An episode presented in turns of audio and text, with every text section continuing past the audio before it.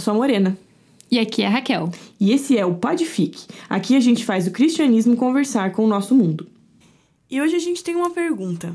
Qual é a sua história real? A gente ficou sabendo mais sobre a história real da Paris Hilton num documentário que está lá disponível no YouTube. Pausa. Se você não assistiu o documentário, volta lá, assiste e depois vem aqui, porque a gente vai dar spoiler. Muitos, inclusive. É, todos os spoilers, inclusive. Esse documentário é, foi a Paris que criou, obviamente. né? E ela vai contando desde a infância dela até hoje, né? Até o dia que foi lançado o documentário. Uma coisa muito importante é que Paris Hilton é uma empresária em todos os pontos. Então, assim, desde o início, acho que, sei lá, da vida dela, talvez ela tenha nascido empresária. Não, como a gente já tinha falado com a Flávia no nosso podcast sobre empreender, é, as pessoas têm uma veia empreendedora que rola da Uhum. vida toda. E, né, a gente também falou com a Jé e ela também contou que ela já vendia quando era adolescente. Então, eu acho que isso é uma característica da Paris. Até no documentário ela fala que desde pequena ela gostava de fazer teatro, de se aparecer e tal, mas que ao longo do tempo ela foi perdendo um pouco disso e se transformando na Paris que a gente conhece na mídia. Hum, e é isso. O que que é? A... Quem é a verdadeira Paris? Pois é, aí que a gente tem um choque de realidade. Eu, pelo menos, tive. O primeiro choque que eu tive foi com a voz da Paris. Nossa, impressionante, cara. No, ela começa já falando é, uma voz bem mais grave, Sim. falando, eu sou a Paris, essa é a Paris. Daí você fica, amiga, o que aconteceu com tua voz Quem, fina? quem que é essa? O que que é isso? É porque, assim, vamos ser bem sinceros, tem uma coisa na voz muito fina que já é um pouco irritante, né? É um pouco infantil, é um pouco, assim, é, força uma barra, digamos assim. Então, dá, dava pra desconfiar que aquela não era a voz real dela pelo... Né, pelo, pelas vozes das pessoas que a gente conhece. Mas ela assumindo, assim, sei lá, primeiro, achei muita coragem da parte dela fazer esse documentário e abrir tudo que ela abriu nesse, nesse tanto de, dessas horas gravadas aí. Uhum. Já achei. Se, não foi uma jogada de marketing, foi uma boa jogada de marketing. Ela é empresária, né? Então, acho que isso é, define parte, pelo menos uma boa parte desse documentário. Sim. Mas uma coisa que ela fala, acho que é no final, que ela fez esse documentário justamente pra mudar a imagem dela, né? De tirar esse personagem que ela criou durante os anos 90 e se transformar em Paris, a empresária, né? Sim. Tipo, Paris no caso, né? Então, Tá, assim, se você não sabe quem é Paris, mas mesmo assim, tá continuando a assistir esse episódio? Vamos lá, Paris é uma socialite que bombou nos anos 90 simplesmente por ser famosa. famosa. É o famoso que ficou famoso por ser famoso. Sim. Tem algumas coisas que, que acho que acreditaram essa famosidade dela. Primeiro que ela tem uma relação com as Kardashian, né? Com a Kim, principalmente. Mas ela ficou famosa antes, Antes delas. Isso, ela, Sim. ela que apresentou a Kim pra mídia. Sim. Mas tem essa relação, eu acho que fortificou muito da- do, do quanto ela ficou popular, né? Ela fez reality show, a, todo, a torta e direito, e ela teve a primeira famosa, eu, pelo menos a que eu conheço, que teve fita de sexual divulgada na internet. Então, isso também ajudou, contribuiu muito pra, pra quanto, Sim. quão famosa ela ficou. E na época que não tinha é, políticas de uso de internet, que Sim. o uso era bem mais restrito, então as pessoas não sabiam como usar direito, né? E todo mundo achou que foi uma jogada de marketing. E ela esclarece nesse documentário que não foi. Ok, vamos começar do começo. Vamos. Paris Hilton é filha de Richard Hilton, que é dono de uma rede de hotéis nos Estados Unidos. Ou seja, de uma família muito rica. Sim, já é uma, de uma tradição rica porque o pai dele também era rico. Então, tipo assim, todos os hotéis de luxo, nos anos 90 principalmente, desse cara. Tá, então já, ela já vem com esse histórico, de, assim, ela nunca passou de dificuldade né, na casa dela. Sempre teve comida, torta direito. Ela morava numa casa enorme, né, com milhões de quartos. Você dá pra ver bem no comentário que é uma coisa, assim, bem ostensiva. Inclusive as fitas dela de, de criança mostram quanto dinheiro ela tinha, quantos presentes ela ganhava de Natal, Sim. coisas desse tipo, né? Ela tem três irmãos, né? Ela é a mais velha, logo depois vem a Nicole, que também aparece no documentário. Então, na, a- no documentário aparece um pouco da infância deles, né? Como a Mo falou. Mostrando ela sempre muito alegre, muito feliz, brincando. Interagindo com muito com a câmera, aquela coisa assim de criança extrovertida mesmo, que tava solta ali naquele ambiente familiar. Inclusive, a gente vê ela com uma vestimenta bem simples, assim, né? É. Era de marca? Sim. Mas era, tipo, camisetão, é, um cabelo solto, nada parecido com o que ela é hoje. É, e eu acho que o que mais me surpreendeu da parte da infância dela foi que ela era conhecida como o tomboy da família, né? Uhum. A menina que é molecona, que brinca, que quer correr, jogar, enquanto a irmã dela, que dá o depoimento, que era mais princesinha, patricinha, gostava de arrumar cabelo, botar roupinha. Ela era do tipo que queria brincar, ela queria brincar com as outras crianças. Já é surpreendente pelo que a gente conhecia Sim. dela, né? E isso. Ah, tem muita gente que ainda vê como um problema, que não é, mas nos anos 90 era muito pior, né? Sim. Até que, com 15 anos, eles se mudaram. Quando a Paris tinha 15 anos, né? A família se mudou pra Nova York. E eles entraram, tipo, na cúpula dos caras ricos de Nova York, assim. Sim, e ela queria conviver com a cúpula saindo como a cúpula, digamos assim, né? E com dinheiro a gente consegue as coisas fáceis, né? digamos assim, que é muito mais fácil entrar numa balada que só permite é, maior de idade quando você tem dinheiro suficiente pra fazer a sua maioridade ocorrer, digamos assim. Mas ao mesmo tempo a família dela super criticava esse comportamento, Sim. mas ainda mais criticava o fato dela ser do jeito que ela é. Sim. Né? Então, assim, o que deixa claro do, dessa primeira fase dela é que ela não era uma criança fácil. Não era uma criança fácil de lidar, agitada, queria fazer as coisas, queria é, acontecer, queria chamar atenção, que- extrovertida, né? É, provavelmente. talvez- Segura. Sim, segura de si, né? Que- Com essa postura de segurança. É, aquele tipo de criança que você não olha e fala assim, ai, tão bonitinha, ela é tão quietinha, né? Como se fosse esse o perfil da criança ideal. Ela não era esse perfil. Ela era uma criança que dava trabalho. Sim. Aí, na adolescência, ela foi obrigada a ir para escolas de etiqueta que existia na época. Talvez ainda exista hoje, mas é, para aprender a se comportar como uma lady. É, tem que colocar em contexto que ser rica faz diferença nesse negócio, né? Tipo assim, por mais que a gente f- fosse as pessoas mais comportadas da família, vai, ninguém ia botar a gente numa escola de etiqueta, porque pobre é pobre, né, gente? Vamos, vamos ser bem sinceros. O máximo que faz é dar um tapa na mão e falar, para de fazer isso, criança. Abaixa o garfo pra comer. É, a minha avó fazia assim, eh, colocava o, o cotovelo na mesa e falava nunca, Ah, às vezes sempre. Botava, né, a mãozinha. Era o máximo de instrução de etiqueta que eu tive, né? Mas eu acho que o negócio de ter dinheiro acaba colocando a situação um pouco diferente, né? Você tem que se comportar na sociedade como se espera que alguém que todo mundo sabe o nome, que todo mundo sabe quem é, a família, tem que se comportar. Você não pode ser filha do Hilton e fazer, fazer um monte de besteira né? e ser filmado, ser flagrado fazendo essas besteiras. Mas eu acho que foi um pouco além também, né? Não é só ser o filho do Hilton, mas é, você não pode parecer ser você. Você tem que se encaixar no padrão que os socialites têm. Sim. Então você não pode rir do jeito que você quiser, você não pode andar do jeito que você Você quiser. tem que ir nos lugares certos, fazer as coisas certas. Você tem que ter o corte de cabelo certo. A, a Paris na infância tinha um cabelo cacheado. E na É. adolescência, já na primeira foto dela de Nova York, quando eles saíram nos tabloids, como família que se mudou, ela já tava com cabelo liso. Sim. Cabelo Chanel, liso, porque era o que mandava a norma. Sim. E, pelo que eu entendi também do documentário, os pais dela eram muito rígidos. Mais do que uh, o normal, digamos assim, vai. Eles tinham algumas regras que valiam pra ela e pra uma adolescente, um monte de regra imposta é difícil, né? Quando a gente tá na fase da adolescência, é uma fase de contestar regras. Naturalmente, a gente vai contestar qualquer regra que os nossos pais colocarem pra gente, mesmo que depois a gente entenda que todas elas foram pro nosso bem. Mas ali tinha uma rigidez muito grande de até maquiagem, o tipo de roupa que ela usou nessa foto, dá pra ver claramente que não foi ela que escolheu, que foi uma coisa montada ali pra, pela família pra ela parecer alguma coisa, é, que ela claramente não era, né?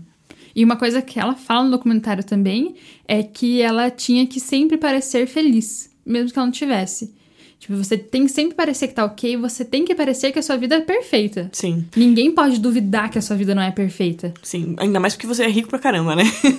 e eu acho que tem uma coisa que a gente também só sabe há muito pouco tempo, é que os problemas psicológicos atingem as crianças também, né? As crianças têm é, é, depressão, as crianças têm toque, as crianças têm ansiedade. Eu fui uma criança ansiosa, mas eu tenho esse diagnóstico muito tarde, né? Depois de olhar para os meus, meus comportamentos infantis e perceber que eu era uma criança ansiosa. Eu e a Paris nascemos quase na mesma época. É, e a gente tem essa. é, Não tem esse padrão, não tinha diagnóstico, né? Nas pessoas mais velhas, pouco, nas pessoas mais novas, nenhum, né? Então talvez ela já fosse uma criança, uma adolescente depressiva, uhum. né? Mas daí como lidar com isso, né? Hoje a gente fala muito sobre isso, né? E a gente pretende falar ainda mais, mas na época, Paris foi tratada de uma maneira muito preocupante, né? Muito difícil, né? Sim. Uma das coisas que aconteceu foi que ela foi para um colégio interno, né? E esse colégio era um colégio bem complicado, né? Ela descreve muitas coisas que aconteceram lá. Inclusive, uma das coisas que me deixou bem agoniada foi a, a descrição de como ela foi levada para esse colégio interno, né? Sim. Não foi os pais dela que levou. Então, se você não assistiu, assista. Se você assistiu, você sabe do que eu tô falando. É muito pesado, é muito difícil. E daí você fica pensando, qual que é o limite para você impor alguma regra? Sim. Se é tão, se é necessário chegar nesse ponto, será que essa regra tá, tem validade? Você Sim. começa a questionar as coisas, é. né? Tentando ver como o ponto de vista dos pais, né? Então ela tinha uma menina com 15, 16 anos que tinha falsificado a identidade dela para conseguir entrar em balada, uhum. que já consumia droga, que é, usava roupas, né, assim, extremamente chamativas, que é, não, talvez não fossem adequadas para a idade dela, se comporta de uma forma que os pais não gostariam que ela se comportasse, uhum. tá? E acho que nenhum pai gostaria muito, né? Vamos ser bem sinceros, Sim, não era uma, uma situação ideal. E não era a primeira vez que ela estava sendo internada num colégio. Então, ela já tinha sido internada em uhum. outros colégios, em outros internatos, e já tinha fugido de todos. Esse Sim. que ela foi eh, levada aí, não pelos pais dela, vamos deixar um mistério para que você tenha curiosidade, é, foi o último. Foi o foi. final, o, o, tipo, o maior, o mais tenso, porque era já ninguém, nenhum tinha resolvido. Sim, mas ao mesmo tempo ela tinha 17 anos. Sim. Ela ainda era menor de idade. Por que chegou nesse nível, sabe? Sim. Porque ela se revoltou. Para mim é. fica claro isso, e ela fala isso. Aquele comportamento era proposital. Sim. Ela tá fazendo pra provocar mesmo. Porque ela era. Eu acho que ela era carente. Eu sinto que ela tinha uma necessidade de atenção dos pais dela que não era suprida. É, talvez por estarem muito ocupados, terem muitas coisas para fazer nessa vida. É, e eu acho que ela sentia a falta de ter alguém que cuidasse dela, que olhasse para uhum. ela.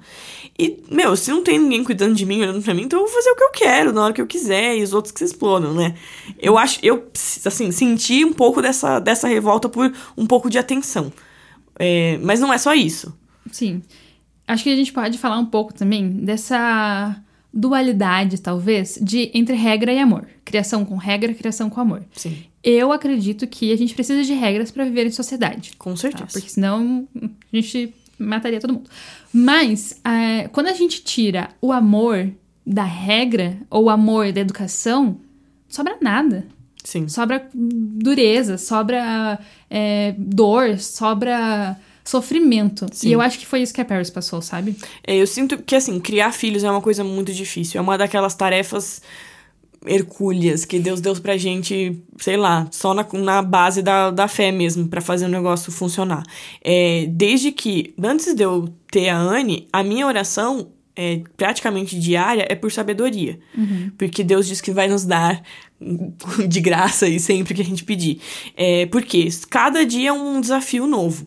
E ela tá chegando perto dos dois anos, tá começando a testar, uhum. né? E assim, não é fácil ser testado.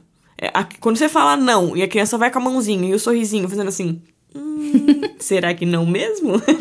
Já dá um nervoso. Imagina quando os testes começam a ficar ameaças da sua própria vida, e no caso deles de reputação e de uhum. como as pessoas estavam olhando para eles. É, então eu imagino que não foi uma função fácil. Mas quando a gente olha para essa função de educar como uma função que Deus nos deu, para um, um cuidado, para cuidar daquele ser enquanto ele está aqui com a gente, é, é uma função de amor, é uma função de. Deus deu esse amor pra gente de uma forma incomparável. Uhum. É, não é uma coisa que a gente consegue. Ah, não, mas teve alguém que eu amei tanto quanto minha. Não tem, não tem. Esse amor não tem comparação. É, é um, um amor muito específico e muito voltado para cuidado, para atenção, para uhum. Pra fazer aquela, aquele serzinho sobreviver nesse mundo maluco, né? É, eu me lembro muito de um momento na minha gravidez em que eu tava cozinhando, e daí me atingiu a quantidade de coisas horrorosas que tem nesse mundo e que poderiam afetar a Anne de alguma forma. Eu comecei a orar para Deus proteger a minha filha, que ainda estava dentro de mim, bem protegidinha, bem quentinha. É, das coisas que o mundo tem para oferecer de ruim, de abusos de diversos tipos, de coisas horrorosas que poderiam acontecer com ela. Então tem um medo. Eu acho que tem uma coisa de ser pai que é viver amedrontado, uhum. sabe? E eu acho que se você de se deixa levar por esse medo, você pode acabar fazendo algumas coisas que não vão ser tão legais assim, sabe? Uhum. É, eu tô fazendo um curso agora de inteligência emocional no Conquer. É, e, cara, o curso é muito bom, mas uma das coisas que recentes que eu vi é que uma das características que uma pessoa carrega desde a infância, que pode carregar desde a infância, é uma sensação de que você só vale alguma coisa quando você faz alguma coisa. Uhum. Que você só é amado quando você faz alguma coisa. Então, quando você tira uma nota boa, quando você vai bem em algum esporte. Quando você se comporta de uma Quando você maneira. se comporta bem. Essa sensação de que você só é válido na sociedade, só é amado, ou só, só pode ser visto quando você faz alguma coisa é muito ruim. A criança tem que saber que ela é amada incondicionalmente, Sim. independentemente do que aconteça. Daí eu chamei o Rodrigo e falei: amor, a gente precisa olhar para isso. A gente precisa ser intencional na criação do, das crianças e olhar para as coisas pensando no futuro. Ela precisa saber que ela vai ser amada sempre, uhum. independentemente do que aconteça. O meu amor por ela vai, vai durar eternidades. porque eu acho que isso é importante, porque eu sinto que ela, a Paris, não sentia esse amor. Exatamente. Sabe? É, esse é meu ponto também. Que quando você tira o amor da jogada, que o que, que, isso vai causar na vida de uma criança? O que, que vai causar isso na vida de um adolescente? Sim. Então as consequências são gritantes, são desesperadoras. E eu acho que é esse o ponto. É o ponto onde a regra se torna mais importante que o amor. É. E eu, eu sinto assim, quando a gente é adolescente, tudo é muito intenso, né? E a gente analisa o mundo de acordo com a nossa visão. Pode ser que tenha tido momentos mil de demonstração de amor. Mas o que ficou mais forte para ela foi esse momento, esses uhum. momentos onde ela foi retirada da convivência familiar porque ela não era uma boa menina. Sim. Porque ela não estava se comportando da maneira correta. E nessa hora, eu, eu preciso culpar o dinheiro. Porque assim, a gente, quando a gente não tem dinheiro, a gente tem um filho que dá trabalho, cara, a gente dá um jeito a gente faz alguma coisa acontecer. A gente chama, sei lá, um profissional, ajuda a gente, pede para Deus, sei lá, se a gente faz alguma coisa, a gente uhum. ter o dinheiro suficiente para mandar seu filho para um internato e isolar ele da sociedade não é uma alternativa para a maioria das pessoas. E eu acho que isso infelizmente é prejudicado. Uhum. Tira o foco do que deveria ser feito ali. Ah, eu posso transferir meu, meu pagar alguém para transferir meu problema, então vou, vou, pagar alguém para transferir uhum. meu problema. Esse é o ponto de terceirizar a criação de uma criança, Sim. né? Então, é, deve ser muito difícil ser pai, ser mãe, eu vou sempre falar isso. Mas se você é pai, se você é mãe, é sua responsabilidade a criação daquela criança. Por isso que não dá para ser pai ou mãe se você não quer. Não quer, não tenha, pelo amor de Deus. Ninguém tem obrigação nenhuma de ter filho. Uhum. Você tem o filho se você quiser. Todo mundo é inteligente o suficiente para saber o que dá para fazer, e o que, que não dá para fazer, quando você uhum. quer ter filho ou quando você não quer, né? Então assim, se você não quer, ótimo.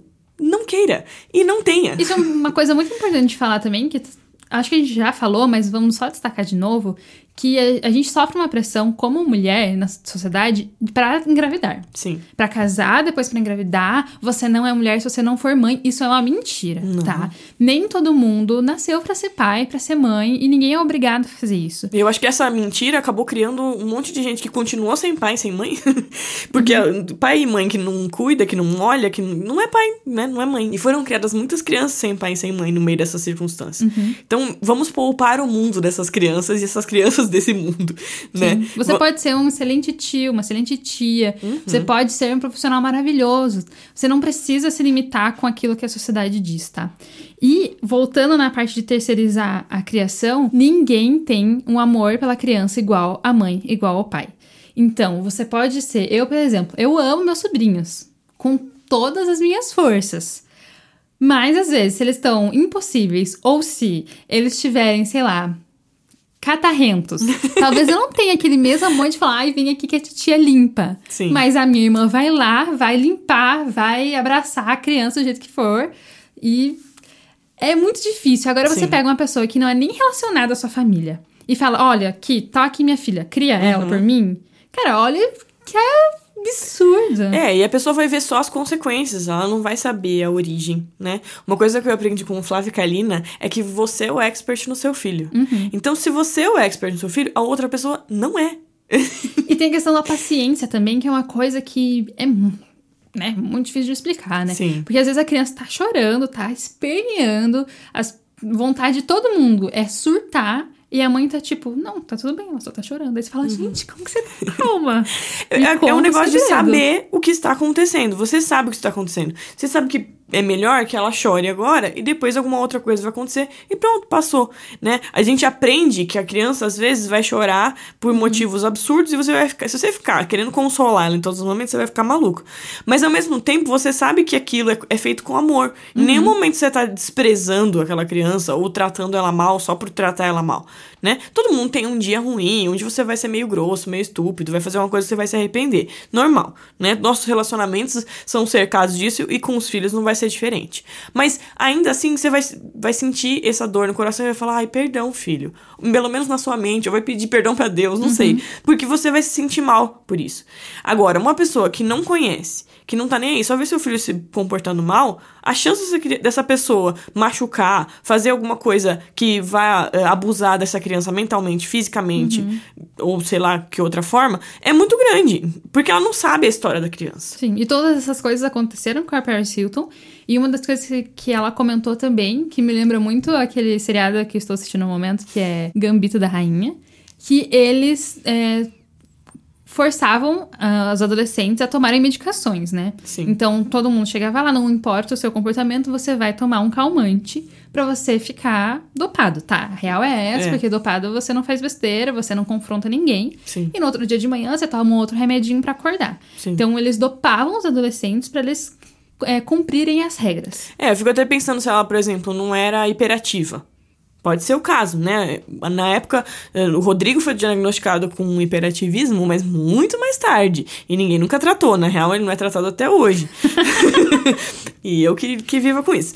Mas, assim, é, a- o que se faz com crianças hiperativas hoje, e daí a gente pode criticar de diversas formas, mas normalmente tem eh, a ideia de dar um- algum remédio que regule essa energia toda e eh, não, não dopando a criança, pelo amor de Deus, mas regulando. E quando você dá o calmante sem, sem estudar o caso específico daquela criança, desenvolver o que, que é aquilo, o que, que ela tem, né, dar, dar um diagnóstico, a chance de você eh, dopar a criança é muito maior. Sim. A gente super acredita em terapia, tá? Em médicos, em todas essas coisas. Se você tá com alguma dificuldade com seu filho, por favor, né? Pediatra, Com certeza. fono, psicólogo, tá aí pra isso. Mas a gente não concorda com essa ideia de você terceirizar a educação do filho, ou tipo, ah, está com muito problema, vou dar para outra pessoa criar. Eu acho que isso é um ponto importante, porque o amor deve ser maior que as regras sempre. Sim, e se você precisa dar para outra pessoa criar, eu até entendo. Se foi alguém da sua família, ou se você vai dar para adoção, ainda assim é muito melhor do que foi feito com a Paris. Porque ela continuou fazendo parte da família, ela só foi excluída da convivência familiar. Que absurdo! Isso é um, é um extremo. Ela- Tudo que ela queria era que a atenção da mãe dela, e a mãe dela, para resolver o problema dela querer a atenção da mãe dela, tirou ela de perto da mãe dela. Acho que o processo foi mais ou menos assim. É, Paris, você não se comporta da forma que a gente espera que você se comporte como uma Hilton. Então você vai ser internada nesse colégio, entre aspas, e você vai sair daqui um robozinho. Você Sim. vai sair aqui uma Paris perfeita. Que Ou vai. melhor, uma Hilton perfeita. é. Porque a Paris não, Não, é, isso. isso. É.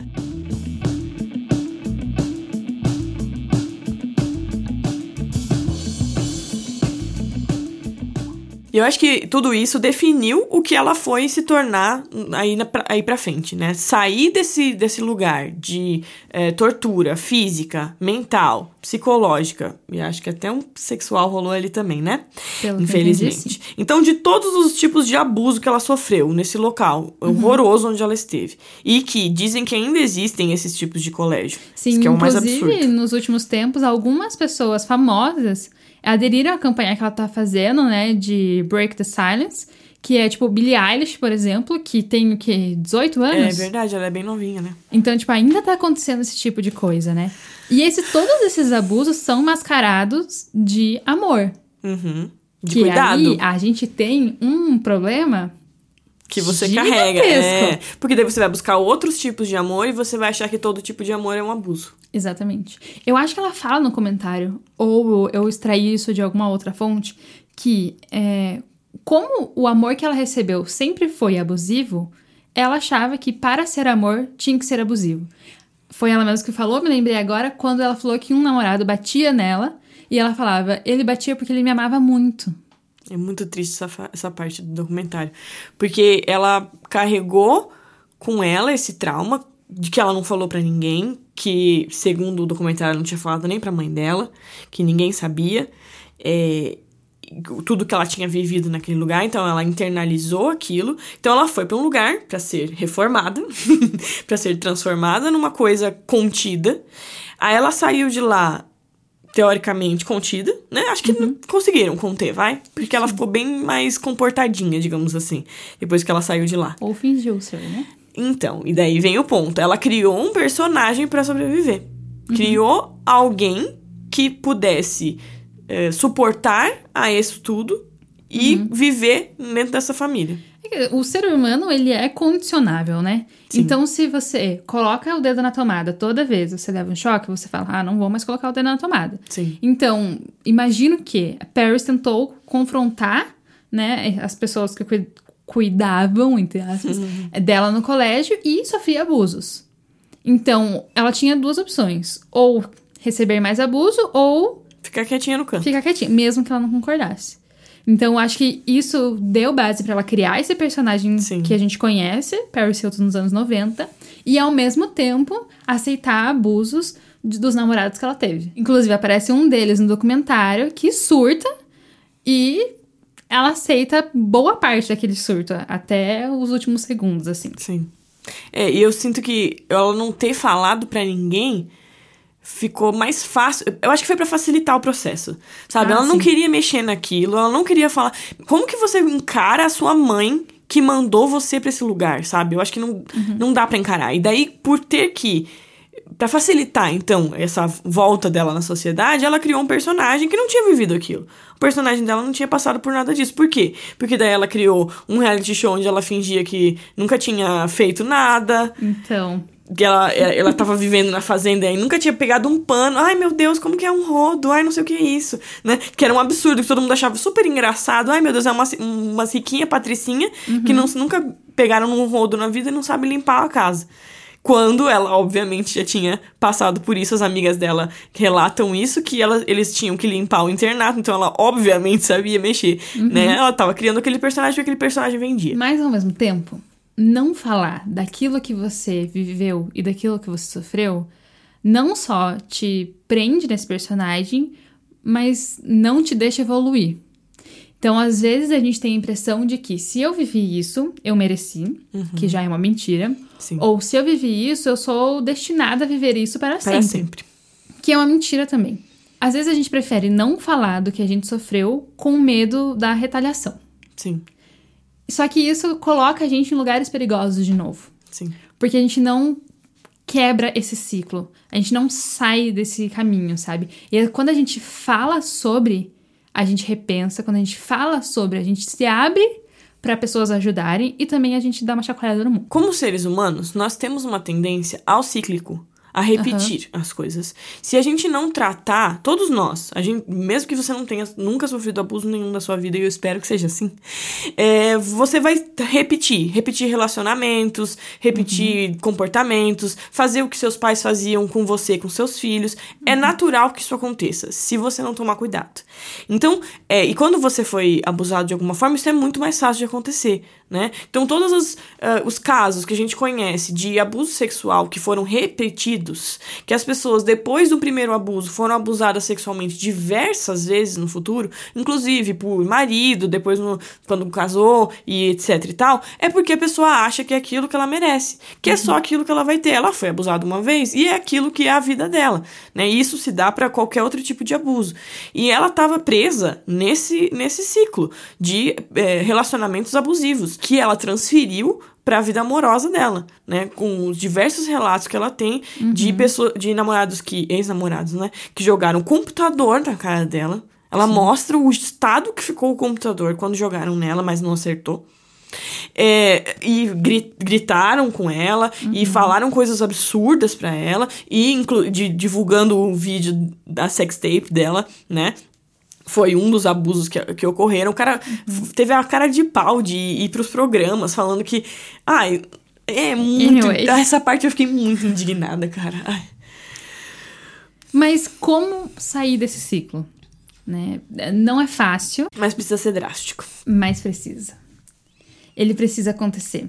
Às vezes a gente tem essa mania de vamos aos pouquinhos que é melhor. Uhum. Mas quando se trata de um relacionamento abusivo, é, de qualquer forma dele, tá? Sexual, psicológico, financeiro, qualquer um deles, tá? Tem que ser drástico, porque só assim você vai conseguir sair desse relacionamento abusivo. Isso não quer dizer que talvez você tenha recaídas, né? Porque eu acho que mesmo depois do drástico, talvez vai ter um momento que você tá na bad, que tá num dia que não tá muito bem, que você, talvez você uhum. vai aceitar algum tipo de abuso no seu trabalho, sei lá, Sim. né? Mas é, eu acho que é necessário quebrar, o falar sobre. Até acho que, de alguma forma, esse documentário foi uma terapia para Paris Hilton, porque ela uhum. abriu primeiro para pro cameraman, né, para as pessoas que estavam fazendo ali, organizando aquilo com ela, e depois para todo mundo que aconteceu com uhum. ela, né? Então, de alguma forma ela tá se tratando do tipo, ó, eu passei por isso, foi difícil e agora eu quero que as coisas sejam diferentes. Uhum. Ela demorou todos esses anos para conseguir quebrar com esse ciclo, né? Então ela passou por um monte de relacionamento abusivo, sofreu um monte, não, ela apesar de pensar que talvez ela queira casar e queira ter filho, ela não consegue pensar em ter um relacionamento que dure tanto tempo porque ela não tem base para esse relacionamento. Sim. Então, é, ela precisa reconstruir. Para reconstruir, ela precisa olhar para aquilo ali de uma forma neutra. O que é muito difícil. Né? Às vezes a gente julga pessoas que estão é, em relacionamentos abusivos. É, e eu acho que eu já devo ter feito isso na minha vida porque, né, a gente é ignorante, a gente fala coisas e daí depois, graças a Deus, a gente pode melhorar e se transformar. Mas de olhar pra pessoa e falar, meu, por que ela tá nesse relacionamento ainda? Ela tá lá, sei lá, apanhando, ela tá lá sendo abusada de milhões de formas, por que, que ela tá fazendo ali ainda? Sabe, por que, que não sai dali? Ah, tá louco, a culpa é dela, né? Uhum. por que, que ela, ela se colocou nessa situação? E, e eu acho que o mais é, interessante da gente olhar com carinho para essas pessoas, não só de entender o histórico, mas de saber que é muito difícil sair. Uhum. É, quando você tá lá no meio e você já tá envolto naquele relacionamento e de alguma forma envolvido emocionalmente, sentimentalmente, é muito difícil sair.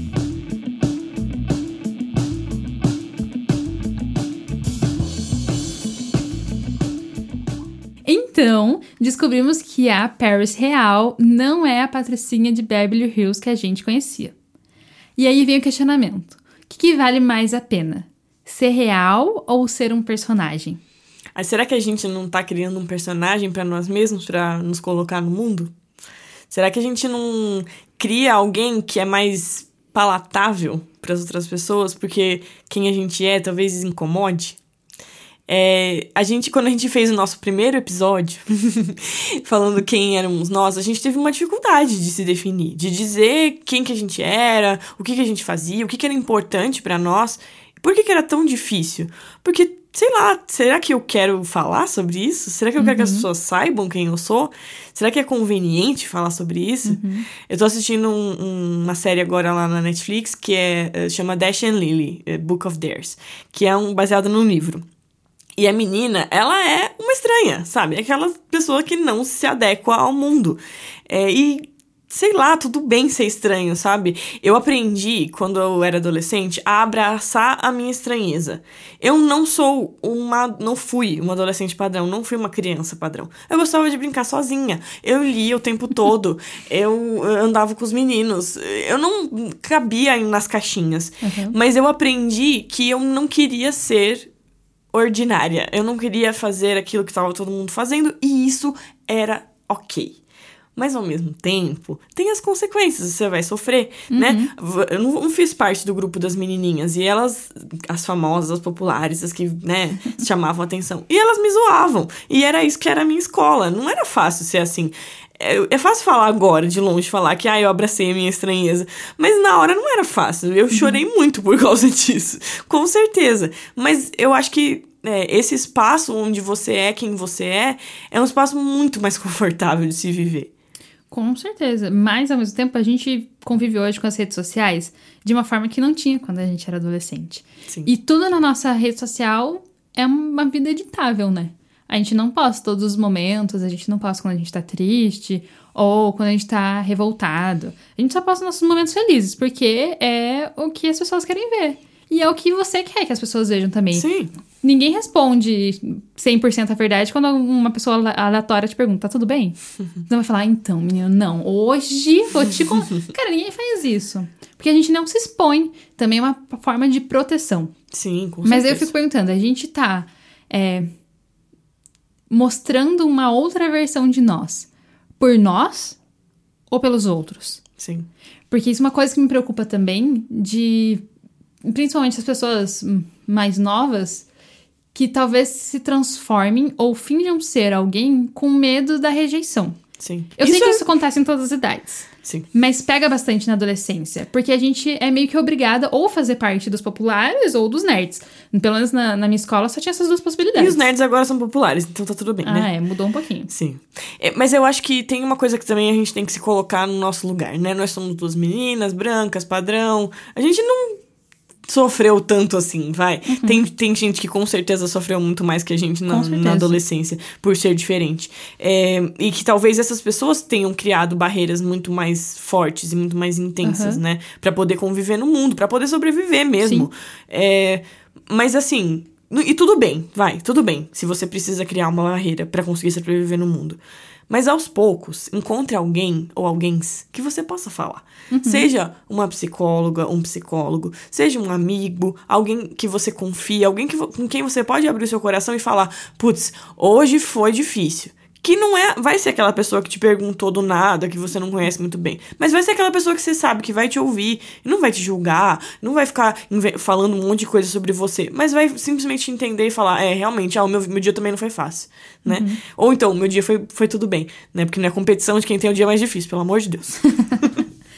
Mas uma das coisas que é, a Paris acho que deixou bem claro no documentário é por que ela fez isso, pra quem ela fez isso e por que ela fez isso. Então parece que foi consciente. Sim. Até que chegou o momento que ela não precisa mais disso que ela não vai mais usar esse personagem. Pelo que eu entendi. Sim. E fica essa reflexão pra gente se a gente tá sendo é, real, né? Se estamos sendo nós mesmas, ou se a gente tá usando um personagem por aí. É, e se esse personagem, no final das contas, não te diminui? Porque, Uhum. sinceramente, a Paris cresceu muito pra mim nesse documentário. Nossa, demais. Pra mim, ela era uma menininha boba que, sei lá... Parou na adolescência. É, que aconteceu de ter muito dinheiro e... pff, Uhum. Sei lá, viveu com isso. E hoje eu vejo a Paris como uma mulher é, empoderada, empresária, que sabe lidar muito bem com a mídia e que enganou todo mundo. Por muitos anos. por muitos anos. E, cara, pra sustentar isso aí não deve ter sido fácil. E ela conseguiu. Então, assim, já mostra uma força, sei lá, incomparável, assim. E hoje, se abrir, se expor desse jeito, muito corajosa, muito forte mesmo, que olha, olho hoje como mais uma inspiração feminina aí nesse mundo. Então, talvez se esconder não esteja trazendo coisas boas pra você, esteja fazendo você fingir que você é menos do que você é de verdade. E como é libertador ser quem você é. Então, eu fico lembrando de vários momentos em que eu não pude ser quem eu sou, por algum motivo, até o momento que eu encontrei pessoas que me cercam com quem eu posso ser eu mesma. Então, eu não sou a pessoa que chorou assistindo Marley e eu. E por muito tempo eu fiquei, ai meu Deus do céu, eu tenho alguma coisa errada, porque eu não chorei, porque o cachorro morreu. Cara, não sou eu. E não precisar chorar em filmes é uma coisa que me libertou. Porque eu consigo curtir muito mais, por exemplo. E você, ter pessoas que te aceitam do jeito que você é, é a melhor coisa. É, o meu sou o completo oposto. Eu também tive que, que aprender a aceitar que eu vou chorar em todas as situações. Já, algumas vezes eu já fui repreendida por chorar em público. E assim, tudo bem, eu vou chorar, gente, eu vou chorar. Se você me ver chorando, tudo bem. Vem dar um abraço e pode ir embora, tá? É, eu choro, eu choro no filme, eu choro na tragédia, eu choro na, na felicidade. Eu, eu, choro, eu sou tocada pelas coisas. E filme adolescente, desenho infantil, eu choro mesmo. Não tem como superar isso. Mas... Mas tá tudo bem também. E você não precisa parar de chorar, ao mesmo tempo que eu não preciso começar a chorar por E a gente pode ser amigas mesmo Olha assim. Você não precisa se cercar de gente que é igual a você, porque ninguém é igual a você, vai, vamos ser sinceros. Vamos assumir que nós somos estranhos, diferentes e que tá tudo bem, tá? E que se você quiser ser muito diferente, seja muito diferente faça suas próprias roupas, penteie seu cabelo do jeito diferente, não penteie seu cabelo, faça uma maquiagem bem louca, pinte seu cabelo de Ou não use 300 maquiagem. coisas, ou não use maquiagem, ou não pinte seu cabelo, faça 325 tatuagens ou não faça nenhuma, mas seja quem você quer ser, não porque os outros mandaram, mas porque o seu coração e a sua conversa com Deus dizem. Uma coisa legal de se falar é que Deus ama a gente exatamente do jeito que a gente é. Deus escolheu nos criar. Tá? A gente tem um propósito de estar aqui, a gente tem um propósito de ser do jeito que a gente é. Então, talvez Deus te deu mais sensibilidade, Mariana, porque você precisa ser essa pessoa sensível que vai entender as pessoas, que vai se compadecer pela vida dos outros. E talvez eu precise ser assim para ser mais racional, para tomar decisões, para fazer outras coisas que eu não seria capaz de fazer o que você faz. Talvez você não seria capaz de fazer o que eu faço. Com certeza. E é isso que é uma sociedade, né? São várias pessoas com habilidades diferentes. Que se completam de alguma forma para construir uma coisa juntos. Exatamente. Uma coisa que você falou lá atrás que é que você precisa ser intencional na criação dos teus filhos. E a gente precisa ser intencional em tudo que a gente faz. É, por que, que você se veste assim? Porque eu quero, porque eu escolhi fazer isso. Eu não tô fazendo porque todo mundo faz, eu não tô fazendo porque meu namoradinho gosta, eu não tô fazendo porque senão minhas amigas vão me excluir do rolê. Então, ser intencional na sua vida. Eu acho que isso é uma coisa que tirou, assim, que eu consegui tirar do documentário da Paris, que apesar dela manter aquele personagem de loira, burra, patricinha, ela fez aquilo intencionalmente. Pelos motivos dela, que são tristes, são terríveis, mas foi intencional. E agora ela tomou a decisão de ser ela mesma. Intencionalmente. Exatamente. Eu acho que isso é um processo que a gente passa na filosofia de passar pelo crivo da razão todas as suas coisas. Isso quer dizer que você vai mudar completamente? Não. Pode, você pode ficar exatamente o mesmo, fazer exatamente a mesma coisa. Mas se você passar pelo crivo da razão, você agora sabe que você faz isso e por que você faz isso e para quem você faz isso e tudo mais. E você, o que tirou de lição do documentário da Paris? Ou do nosso podcast de hoje? Se você quiser compartilhar com a gente, você pode mandar um e-mail no podifique.gmail.com ou falar com a gente no Instagram, Juventude Modifique. É isso aí, pessoal. Tchau. Tchau! Este episódio foi produzido pelo estúdio Quebra Coco. Arte e divulgação, Bruna Del Comune, da Sete Company.